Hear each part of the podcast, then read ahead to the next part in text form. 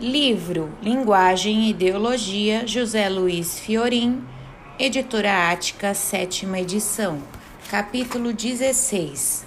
O discurso é reflexo da realidade? Os filósofos idealistas sempre afirmaram que a linguagem cria uma imagem do mundo. O que querem dizer esses filósofos com essa afirmação? A linguagem contém uma visão de mundo que determina nossa maneira de perceber e conceber a realidade e impõe-nos essa visão. A linguagem é como um molde que ordena o caos, que é a realidade em si. Como a linguagem dá forma a esse caos, determinando o que é uma coisa, um acontecimento, etc., cria uma imagem ordenada do mundo. Cada língua ordena o mundo à sua maneira. Assim, por exemplo, o português categoriza como duas cores distintas o verde e o azul, enquanto o japonês considera as matizes de uma só cor, designando-as por aoi. Isso não significa que os japoneses não percebam a diferença real que existe entre o verde e o azul, mas que tais diferenças são colocadas na categoria das matizes de uma mesma cor. Os exemplos poderiam ser multiplicados. O fundamental a ressaltar nas teorias idealistas, no entanto, é que a linguagem tem um papel ativo no processo de aquisição do conhecimento. Essa tese, como mostra Adam Schaff, constitui o elemento racional das teorias idealistas. Entretanto, essa primeira tese está associada implícita ou explicitamente a uma segunda que diz ser a linguagem produto de uma convenção arbitrária ou da função simbólica peculiar à psique humana. Que é que determina, porém, essa imagem do mundo?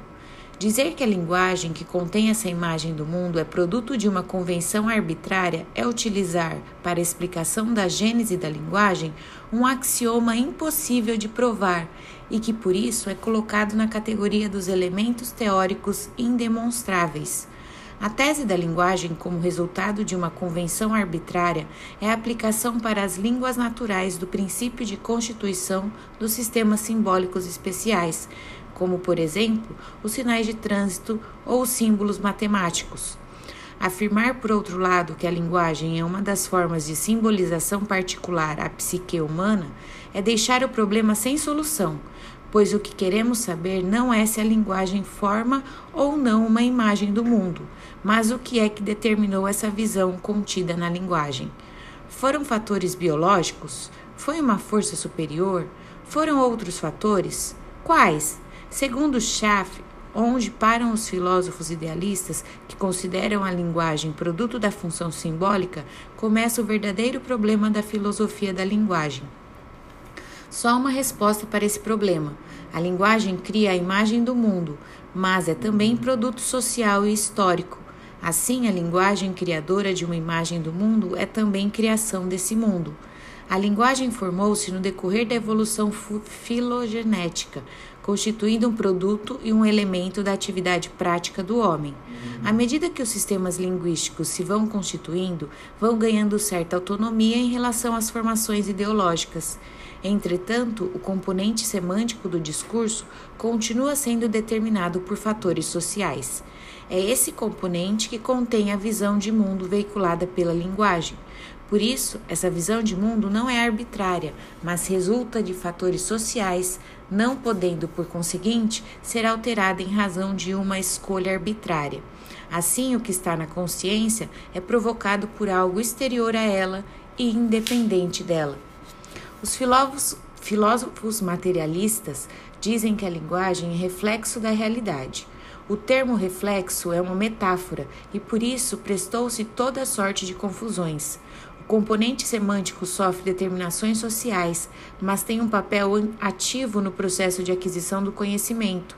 Isso significa que a linguagem condensa, cristaliza e reflete as práticas sociais, ou seja, é governada por formações ideológicas, ao mesmo tempo, porém, em que é determinada, é determinante pois ela cria uma visão de mundo na medida em que impõe ao indivíduo uma certa maneira de ver a realidade, constituindo sua consciência.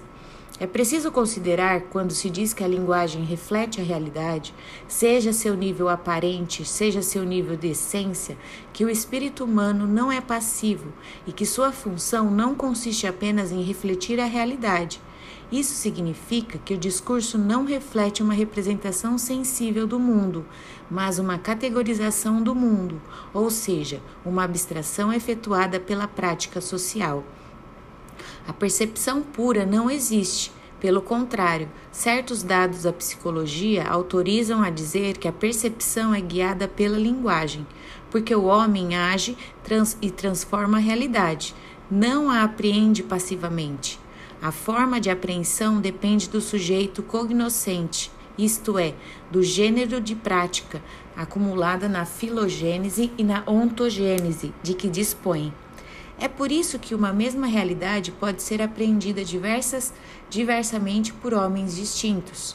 A consciência humana depende, pois, da linguagem assimilada, não só os elementos semânticos diretamente determinados pelas formações ideológicas, mas também as categorias linguísticas que gozam de uma certa autonomia em relação às formações sociais que exercem um papel ativo na percepção do mundo. Quando William Stock traduz, traduzia Antero de Quental para o alemão, escreveu ao poeta português, mostrando a dificuldade de verter para o alemão o soneto Mors Amor, porque o poema joga com a oposição masculino-feminino em função das duas figuras alegóricas, o amor e a morte. E essas duas palavras têm gêneros opostos em português e em alemão. Em sua resposta, Antero diz que os falantes das línguas neolatinas figurativizam a morte como mulher e conclui afirmando que a imaginação e, por conseguinte, o pensamento, ainda onde parece ser tão espontânea, é escrava de acidentes linguísticos como aqueles que fizeram que a palavra mors, há inúmeros anos, quando se formou em latim, fosse do gênero feminino. Carolina Michaelis de Vasconcelos, a propósito do mesmo assunto, comenta que os falantes do alemão representam a morte como um cavaleiro esquelético montado em fogosíssimo corcel. A linguagem tem influência também sobre os comportamentos do homem. O discurso transmitido contém em si, como parte da visão de mundo que veicula, um sistema de valores, isto é, estereótipos dos comportamentos humanos que são valorizados, positiva ou negativamente. Ele veicula os, tabus comportamentais. A sociedade transmite aos indivíduos, com a linguagem e graças a ela, certos estereótipos que determinam certos comportamentos. Esses estereótipos entranham-se de tal modo na consciência que acabam por ser considerados naturais. Figuras como negro, comunista, puta têm um conteúdo cheio de preconceitos, aversões e hostilidades, ao passo que outras como branco, esposa, estão impregnadas de sentimentos positivos. Não devemos esquecer que os estereótipos só estão na linguagem porque representam a condensação de uma prática social. Para mostrar como o conteúdo de um vocábulo está repleto de valores negativos, tomemos alguns trechos de uma enquete realizada pelo jornal Repórter número 30, em junho de 1980, a respeito do significado da palavra comunismo. Comunismo é um ateu cheio de complexos contra a democracia. Anda insuflando a desarmonia e defendendo seus pontos de vista. Comunismo é um tipo de bagunça, uma cambada de desordeiros. Sou contra o comunismo, interferem na liberdade do povo, tomam toda a propriedade do indivíduo, é um roubo qualificado e descarado. Comunismo é algo de ruim para o país. Acontece que ocorre o seguinte: o patrão faz você de escravo, você não tem direito de almoçar, de ter um tempinho para o café. É só trabalho, trabalho, assim não dá. Pode-se concluir que o discurso é, ao mesmo tempo, prática social cristalizada e modelador de uma visão de mundo. Livro Linguagem e Ideologia, José Luiz Fiorim, Editora Ática, sétima edição. Capítulo 17. Um exemplo: a igualdade burguesa. No caso dos textos não figurativos, as coerções ideológicas manifestam-se com toda nitidez no nível dos temas. Tomemos um texto para ilustrar essa afirmação. O texto escolhido é um trecho de uma circular ao serviço público da França revolucionária, datada de maio de 1794. O funcionário público, acima de tudo, deve desfazer-se de roupagem antiga e abandonar a polidez forçada, tão inconsistente com a postura de homens livres e que é uma relíquia do tempo em que alguns homens eram ministros e outros seus escravos. Sabemos que as velhas formas de governo já desapareceram. Devemos até mesmo esquecer como eram. As maneiras simples e naturais devem substituir a dignidade artificial que frequentemente constituía a única virtude de um chefe de departamento ou outro funcionário graduado. Decência e genuína seriedade são os requisitos exigidos de homens dedicados à coisa pública na qualidade essencial do homem na natureza consiste em ficar de pé.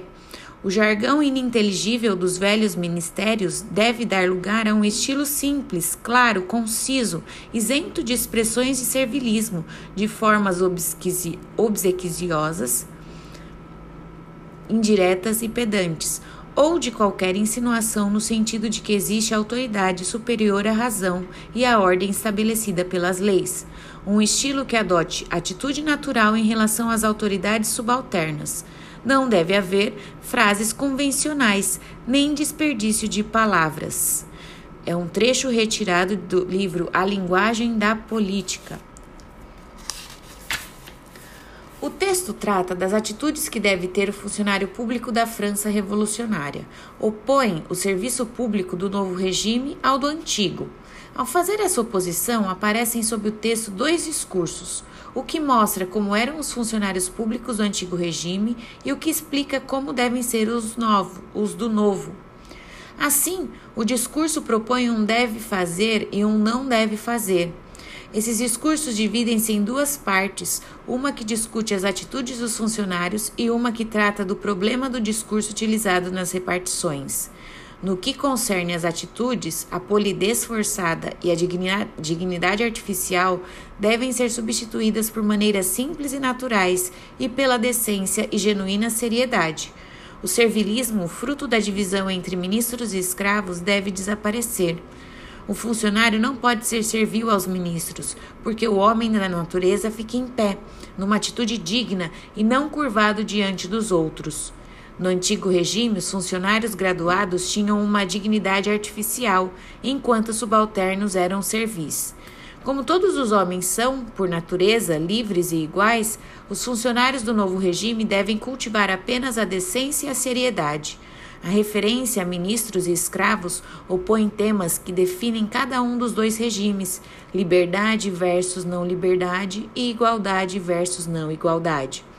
Ao explicar que o homem na natureza fica em pé e não curvado, e ao considerar esse traço um elemento definitório do homem, o texto mostra que todos os homens são iguais e que essa igualdade está radicada num fator biológico, sendo, portanto, natural. Os homens são iguais porque eles são seres humanos. O texto afirma que o discurso reflete as relações sociais. A uma ordem social fundada na desigualdade correspondem um jargão ininteligível, um estilo empolado e prolixo, um texto repleto de expressões de servilismo, de formas obsequiosas, indiretas e pedantes, de frases convencionais. Esse discurso sempre insinua que há uma autoridade que se coloca acima da razão e da ordem estabelecida pelas leis, ou seja, que existem autoridades por direito divino ou que ocupam sua posição em virtude do seu nascimento. A dignidade artificial vigente no serviço público do antigo regime engendra um discurso ininteligível, pedante, convencional e prolixo, enquanto o servilismo gera a obsequiosidade. Há uma ordem social baseada nos princípios de igualdade e de liberdade. Correlacionam-se um estilo claro, simples e conciso, um texto despido de expressões de servilismo, de formas obsequiosas, indiretas e pedantes, em que não há desperdício de palavras nem frases convencionais. Esse discurso deixa patente que não há autoridade superior à razão e à ordem estabelecida pelas leis. Aparecem no texto três temas básicos da ideologia burguesa: a liberdade, a igualdade e a naturalidade das relações sociais. As relações sociais fundadas na liberdade e na igualdade são naturais porque decorrem de um fator biológico. Do ponto de vista da natureza humana, os homens são livres e iguais, uma vez que são animais racionais. O homem subordina-se apenas à razão e à ordem estabelecida pelas leis. Ambas fazem suas coerções incidirem sobre todos os homens, não podendo ninguém furtar-se a elas. A igualdade é, então, formal, todos são iguais perante a lei. Por outro lado, ao colocar no texto o vocábulo escravo, o enunciador mostra que a liberdade é individual, ou seja, nenhum homem está sujeito a outros por laços de dependência pessoal, mas somente à autoridade da razão e das leis. Pelo que vimos no capítulo dedicado ao conceito de ideologia, os temas deste texto constroem-se a partir de formas aparentes da realidade não está em questão porque não o está na ideologia burguesa, o problema não formal da igualdade e da liberdade. O discurso refletindo o nível da aparência da realidade considera a razão como um fato que, independente das coerções sociais e a lei como algo vinculado a um suposto interesse geral, não vê assim a desigualdade presente na sociedade burguesa e a subordinação de uma classe a outra, ao dizer que o funcionário público está sujeito à lei e à razão. Mostra um Estado que parece decorrer da vontade coletiva e encarregar-se da promoção do bem comum. O nível temático que concretiza o dever fazer e o não deve fazer presentes na estrutura profunda do texto, revelam uma dada visão do mundo determinada, em última instância, pela infraestrutura econômica.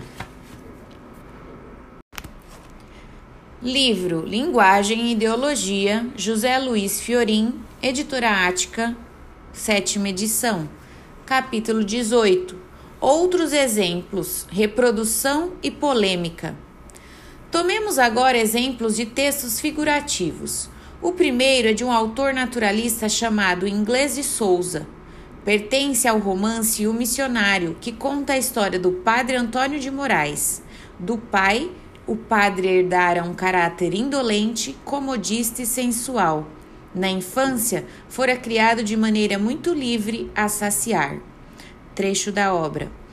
O apetite sem peias nem precauções nas goiabas verdes, nos araçás silvestres, nos taperebás vermelhos, sentindo a acidez irritante da fruta umedecer-lhe a boca e banhá-la em ondas de uma voluptuosa bruta. Quando jovem, foi enviado pelo padrinho a um seminário onde desvia, devia ilustrar-se. A educação severa deu-lhe uma camada de virtudes. Depois de ordenado, é mandado para Silves como vigário. Diante da monotonia de suas tarefas, resolve partir em missão catequizando índios, qual um novo Anchieta. Na selva, conhece Clarinha, com quem vive um tempo de prazer. O texto escolhido é exemplar no sentido de revelar temas e figuras de uma dada formação discursiva. Mais um trecho entregara-se corpo e alma à sedução da linda rapariga que lhe ocupara o coração. A sua natureza ardente e apaixonada, extremamente sensual, mal contida até então pela disciplina do seminário e pelo asceticismo que lhe dera a crença na sua predestinação, quisera saciar-se do gozo por muito tempo desejado e sempre impedido. Não seria filho de Pedro Ribeiro de Moraes, o devasso fazendeiro do Iguarapé Mirim, se o seu cérebro não fosse dominado por instintos egoísticos que a privação dos prazeres assolava e que uma educação superficial não soubera subjulgar. E como os senhores padres do seminário haviam pretendido destruir ou ao menos regular e conter a ação determinante da hereditariedade psicofilosófica sobre o cérebro do seminarista, dando-lhe uma grande cultura de espírito, mas sob um ponto de vista acanhado e restrito que lhe excitara o instinto da própria conservação, o interesse individual, pondo-lhe diante dos olhos como supremo bem a salvação da alma e como meio único o cuidado dessa mesma salvação. Que acontecera? No momento dado o impotente, o freio moral para conter a rebelião dos apetites, o instinto mais forte, o menos nobre, assenhoreara-se daquele temperamento de matuto, disfarçado em padre de São Sulpício. Em outras circunstâncias, colocado em meio de verso, talvez que Padre Antônio de Moraes viesse a ser um santo, no sentido puramente católico da palavra, talvez que viesse a realizar a aspiração da sua mocidade, deslumbrando o mundo com o fulgor das suas virtudes ascéticas e dos seus sacrifícios inauditos. Mas, nos sertões do Amazonas, numa sociedade quase rudimentar, sem moral, sem educação, vivendo no meio da mais completa liberdade de costumes, sem a coação da opinião pública, sem a disciplina de uma autoridade espiritual fortemente constituída, sem estímulos e sem apoio, devia cair na regra geral dos seus colegas de sacerdócio, sob a influência enervante e corruptora do isolamento entregara-se ao vício e à depravação, perdendo o senso moral e rebaixando-se ao nível dos indivíduos que fora chamado a dirigir. Rio de Janeiro, Edições de Ouro, 1967. O tema mais evidente no texto é que o homem é determinado pelo meio, a hereditariedade e o momento. Esse tema provém do positivismo e, mais particularmente, da obra de Taine. Tendo a burguesia, depois da Revolução Francesa, assumido a hegemonia, suas ideias e seus ideais revolucionários declinam. Na segunda metade do século XIX, ocorre um grande processo, progresso científico. O interesse da burguesia era dominar a natureza, ou seja, conhecer seus segredos com a finalidade de poder manipulá-la, colocando a serviço da produção. O conhecimento científico deve resultar numa técnica que racionalize o trabalho e aumente a produção. Os fenômenos sociais, no bojo do processo de naturalização da ordem social, devem ser explicados pelo método científico, que se quer totalmente objetivo.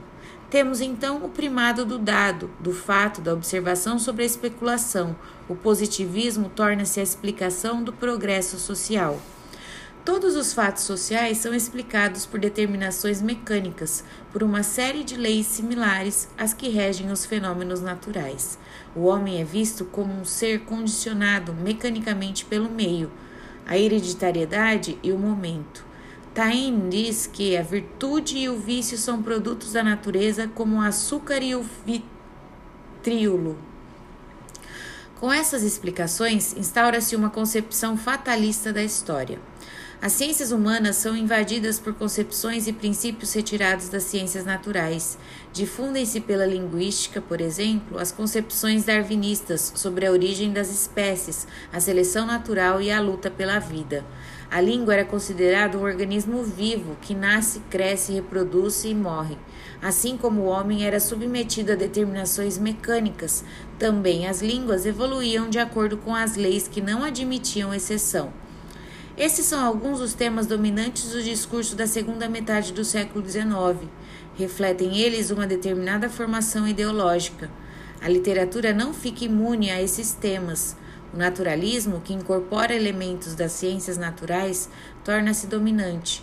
As obras naturalistas manifestam-se a objetividade, que é o ideal científico da época. Diz Zola no prefácio à segunda edição de Therese Hakim. Começa-se, espero, a compreender que minha finalidade foi, antes de tudo, uma finalidade científica. Apenas fiz sobre dois corpos vivos o trabalho analítico que os cirurgiões fazem sobre os cadáveres. A obra de Inglês e Souza é um romance de tese, ou seja, a história da vida de Padre Antônio de Moraes serve de ilustração das ideias dominantes da época. O personagem está submetido ao fatalismo da queda, uma vez postas as condições que o determinavam. O texto escolhido reproduz com nitidez os elementos da ideologia burguesa do século XIX. Enquanto Inglês e Souza reproduz o discurso dominante, o padre Antônio Vieira, opondo-se ao discurso escravagista de sua época, fez uma cadente denúncia do modo de produção escravista. Texto dos Sermões de Padre Vieira. Os dolorosos, ouçam-me agora todos. Os dolorosos são os que vos pertencem a vós, como os gozosos aos que deve, devendo-vos tratar como irmãos, se chamam vossos senhores. Eles mandam e vós servis. Eles dormem e vós velais. Eles descansam e vós trabalhais. Eles gozam o fruto de vosso trabalho, e o que vos, vós colheis deles é um trabalho sobre outro. Não há trabalhos mais doces que os das vossas oficinas. Mas toda essa doçura para quem é? Sois como as abelhas, de quem disse o poeta. Assim como as abelhas, vós produzis o mel, mas não para vós. Esse texto é um fragmento de um sermão pregado na Bahia à Irmandade dos Pretos de um Engenho no ano de 1633. É um sermão sobre o Rosário. O enunciador começa dizendo que os mistérios dolorosos do Rosário, que falam da paixão e morte de Cristo, pertencem aos escravos, pois eles têm uma vida de sofrimentos, enquanto os mistérios gozosos que falam do nascimento da infância concernem aos senhores, pois eles levam uma vida de deleites. A oposição entre os mistérios gozosos e dolorosos serve de ponto de partida para a construção de um belo jogo de antíteses, recurso básico de estruturação do texto, por meio do qual Vieira põe em destaque a perversidade do sistema escravagista. O trabalho dos escravos a quem Vieira pregara, pregava era doce, porque eles eram trabalhadores de um engenho e, portanto, produziam açúcar. No entanto, e aí está a cadente denúncia contra o sistema escravista, o produto do trabalho dos escravos pertence integralmente aos senhores, que exploram sem sequer o disfarce de uma troca igualitária de trabalho por salário, sua força de trabalho. O texto de Vieira, embora não manifeste a visão de mundo dominante, revela uma das visões de mundo presentes na formação social em que vivia no ensaio intitulado MPB, uma análise ideológica, que aparece no livro Saco de Gatos de Valnice Nogueira Galvão, analisa canções de Gilberto Gil, Caetano Veloso, Chico Buarque, Edu Lobo e Vandré para mostrar que uma denúncia de uma realidade feia existente nas músicas desses compositores no final da década de 60 e início da de 70 não corresponde a nenhuma proposta de ação, a não ser cantar. Destinam-se essas músicas a um público privilegiado que, diante da realidade que conhece bem, busca ansioso uma mitologia proposta pelos versos que não o leve a agir. Por isso, essas canções chamadas participantes são escapistas e consoladoras, pois encobrem um afago ao privilégio.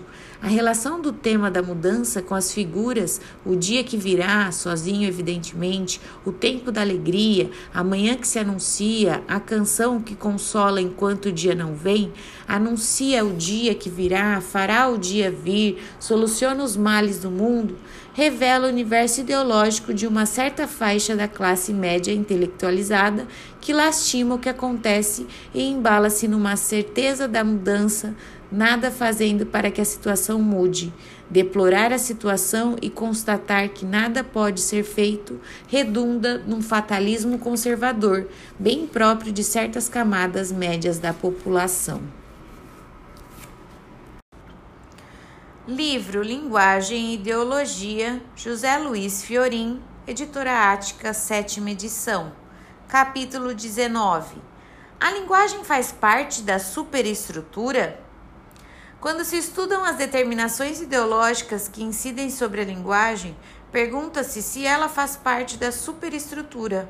Marr respondeu afirmativamente a essa questão, enquanto Stalin deu a ela uma resposta negativa.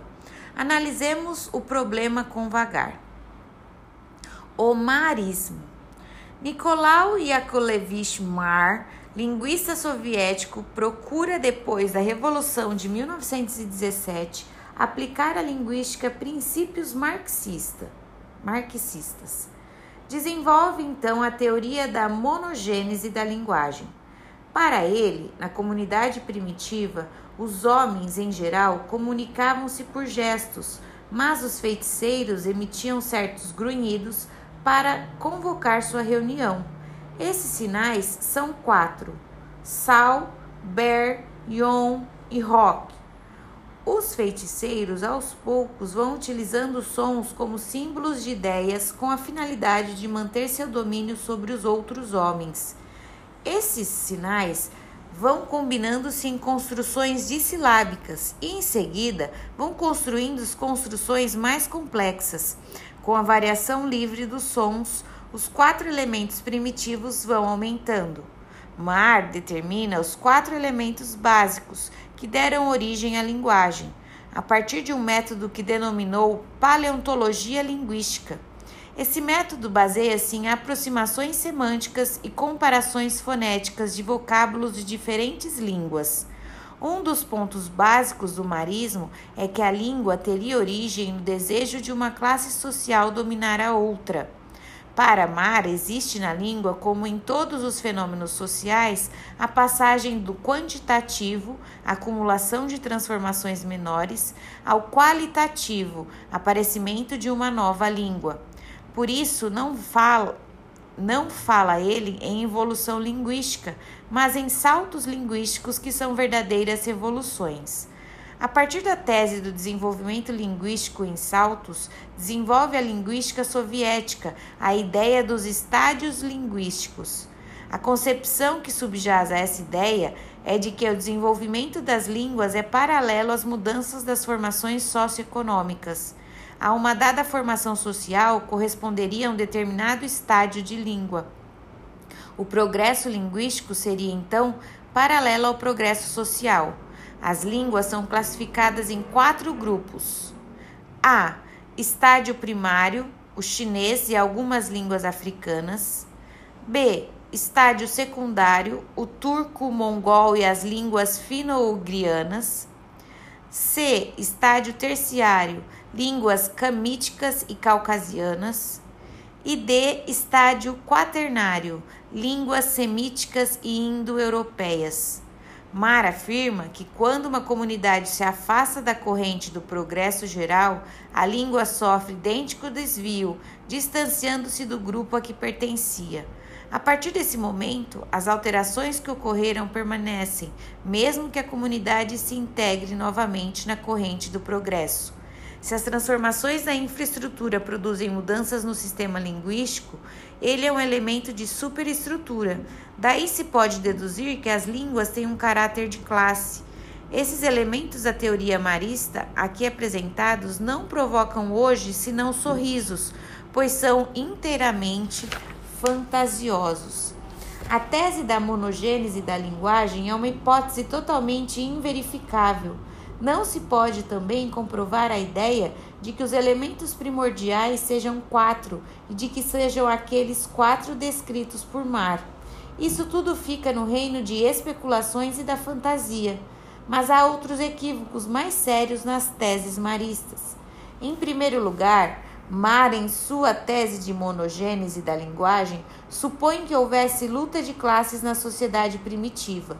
No entanto, segundo os clássicos do marxismo, a sociedade primitiva era uma sociedade sem classes e, portanto, não poderia haver luta de classes onde não havia classes.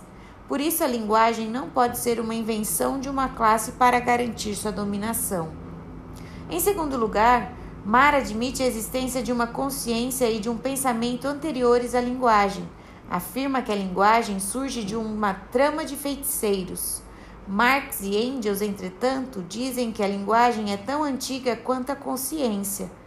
Engels, num texto intitulado O papel do trabalho na transformação do macaco em homem, enfatiza que o trabalho é a categoria fundadora da história e que, a partir do processo de trabalho, estabelece-se relações sociais que estão na base da origem da linguagem. Esta surge da necessidade de comunicação. Trabalho e linguagem estão, por sua vez, associados no desenvolvimento de capacidade de pensar, que, por seu turno, aperfeiçoou a linguagem e os processos de trabalho. Como se observa, Marx sequer conhecia muito bem os princípios do marxismo que pretende aplicar à linguística. A tese dos estádios linguísticos pode também ser considerada fantasiosa, pois, por exemplo, o sistema gramatical do chinês continua depois da revolução, idêntico ao que era antes. Não passou do estádio primário ao quaternário, não mudou de isolante a flexivo. Não se pode justificar esse fato dizendo que um sistema linguístico retrocede quando a comunidade que utiliza se afasta da corrente do progresso mundial, mas não volta a progredir, mesmo que a comunidade volte a integrar-se à corrente do progresso, pois aí entramos novamente no terreno de pura especulação. Se o sistema regride, por que não progride? A ideia de progresso linguístico, por outro lado, pode introduzir no âmbito da linguística certos julgamentos de valor em relação às diferentes línguas, que poderiam levar a teses já banidas há muito tempo.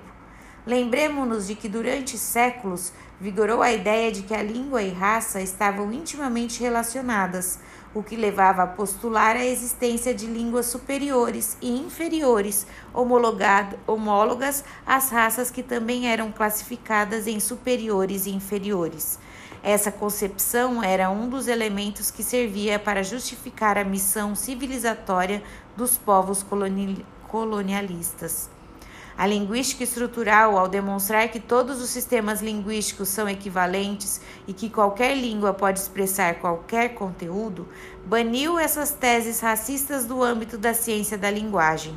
Embora Mar não fale em vinculação da língua à raça, sua tese do progresso linguístico leva à concepção de línguas superiores e inferiores.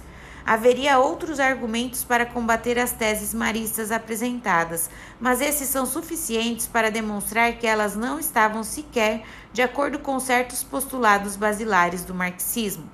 Há que ressaltar, no entanto, que as concepções de Mar têm o mérito de apontar para a necessidade de refletir sobre as relações entre linguagem e formação social. A falha maior da teoria marista é buscar as relações entre linguagem e história no nível do sistema e não do discurso. As posições de Stalin. Em 1950, a Pravda abre um debate sobre as teses de Mar. Durante três meses, partidários e adversários do marismo participam da polêmica. No dia 20 de junho, Stalin publica um artigo intitulado A propósito do marxismo em linguística. As duas teses centrais desse artigo são: a língua não é um fenômeno de superestrutura, ela não tem caráter de classe. Para fazer essas afirmações, Stalin considera a língua uma gramática a um fundo léxico comum. Nesse sentido, não há objeção às teses stalinistas. Diz ele que a língua difere radicalmente da superestrutura. Comprova essa afirmação com o exemplo da sociedade russa e da língua russa. Com a Revolução, a base econômica capitalista da Rússia foi liquidada e, em seu lugar, foi erigida uma base econômica nova, socialista. Em consequência, a superestrutura, instituições políticas, jurídicas, etc., correspondente à base capitalista, foi substituída por outra, adequada à base socialista. Apesar dessas mudanças, a língua russa permanece idêntica ao que era antes da Revolução. Stalin afirma ainda que não há línguas de classe, mas línguas nacionais comuns a, todos um, a todo um povo. Se houvesse línguas de classe, haveria, por exemplo, uma gramática burguesa e uma gramática proletária, o que evidentemente não existe. Se é verdade que a língua não tem caráter de classe nem é um fenômeno de superestrutura, as posições de Stalin não esgotam o problema das relações entre linguagem e história. Nas análises desse fenômeno, Stalin leva em conta apenas a língua, o sistema, Ora, sabemos que a língua não é o único elemento da complexa realidade do fenômeno linguístico. Stalin não leva em consideração fatos históricos que não intervêm diretamente na determinação de categorias do sistema linguístico, mas que interferem, seja no uso que se faz de determinados aspectos da linguagem, seja na evolução mais ou menos rápida de uma língua. Assim, não se preocupa com o fato de que, por exemplo, os idiomas românicos surgem no bozo de um processo de desagregação do latim que ocorre quando sossobram as bases econômicas do Império Romano. O fator econômico atua no sentido de favorecer uma das mais rápidas mudanças do latim, mas não determina como vão dar-se as transformações de sons, categorias morfológicas e estruturas sintáticas.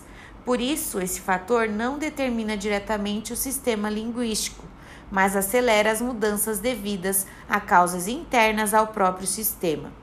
A ideia da homogeneidade linguística não permite apreender a multifacetada realidade da linguagem, pois descarta a importância da variação dialetal das diferentes normas existentes. Stalin não se preocupa com a distinção entre o sistema linguístico relativamente autônomo em relação às formações sociais e a norma única ensinada na escola, produto de uma legitimação social que faz que determinados usos sejam vistos como a única maneira correta e elegante de falar. Para Stalin, a língua é um dos elementos determinantes da racionalidade, devendo, portanto, ser combatido tudo que contrariar a unidade linguística, pois assim se lutará contra a desagregação nacional. A concepção de língua nacional aparece com o surgimento dos estados modernos. Foi depois da Revolução Francesa que os dialetos regionais foram substituídos pelo dialeto de Paris e que o francês, dialeto da região de Ile-de-France, passou a ser considerado língua nacional. É certo que a unificação linguística da França já havia começado no período dos monarcas absolutistas, por meio da administração e do exército.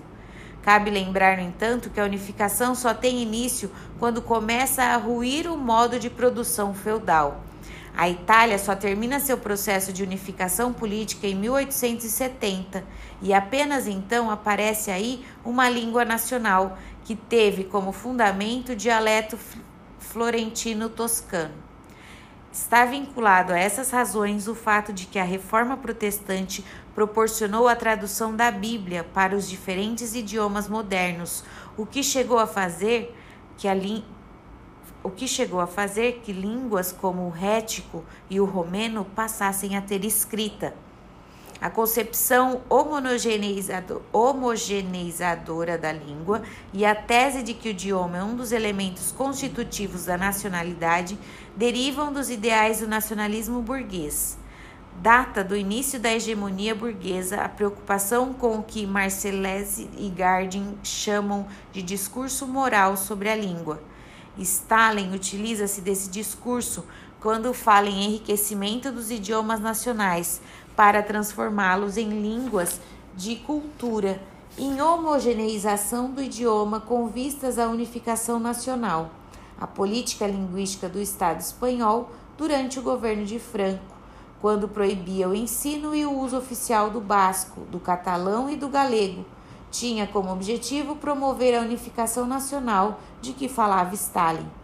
Como Stalin vê o problema da linguagem de maneira muito restrita, uma vez que leva em conta apenas a dimensão sistêmica, a língua, não se ocupando do discurso, não pode perceber as determinações históricas que atuam sobre a linguagem. O lugar da linguagem. A língua em si não é um fenômeno que tenha um caráter de classe, uma vez que ela existia na sociedade sem classes. Existe nas formações sociais com classe e continuará existindo quando as classes forem abolidas. No entanto, as classes usam a linguagem para transmitir suas representações ideológicas. Ela também não é propriamente um fenômeno de superestrutura, mas é o veículo das representações ideológicas. No entanto, as formações discursivas, na medida em que constituem a materialização das formações ideológicas, são fenômenos de superestrutura.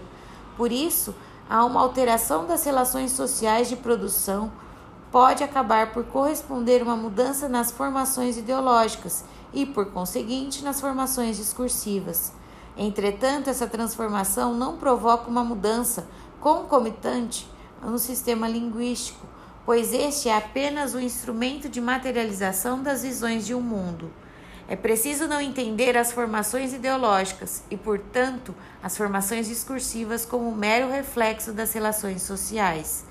Todos os principais teóricos do materialismo procuraram afastar essa visão mecanicista. Entretanto, como o discurso é um produto histórico e social, as transformações na estrutura social podem acarretar mudanças discursivas. Não existem representações ideológicas senão materializadas na linguagem. Por isso, executadas as formações discursivas, a linguagem não faz parte da superestrutura, mas é o seu suporte, é o instrumento que permite que as representações ganhem materialidade. Se entendermos que a linguagem, ao mesmo tempo que permeia toda a superestrutura, constitui formações discursivas que pertencem à ordem superestrutural, não incidiremos no equívoco de dar uma resposta exclusivamente afirmativa, como mar, ou unicamente negativa, como Stalin. A questão das relações entre linguagem e informações sociais. A primeira função da linguagem não é ser representação do pensamento ou instrumento de comunicação, mas expressão da vida real. Nos domínios da linguagem, parece não existirem afirmações apenas positivas ou só negativas, mas afirmações complexas, simultaneamente positivas e negativas. Quando nos interrogamos sobre as relações que a linguagem mantém com a história, não encontramos o sim ou o não, mas antes o sim e o não. Livro Linguagem e Ideologia, José Luiz Fiorim, Editora Ática, sétima edição. Capítulo 20. Comunicar é agir. Quando o enunciador comunica alguma coisa, tem em vista agir no mundo. Ao exercer seu fazer informativo, produz um sentido com a finalidade de influir sobre os outros. Deseja que o enunciatário creia no que ele lhe diz, faça alguma coisa, mude de comportamento ou de opinião, etc. Ao comunicar, age no sentido de fazer fazer.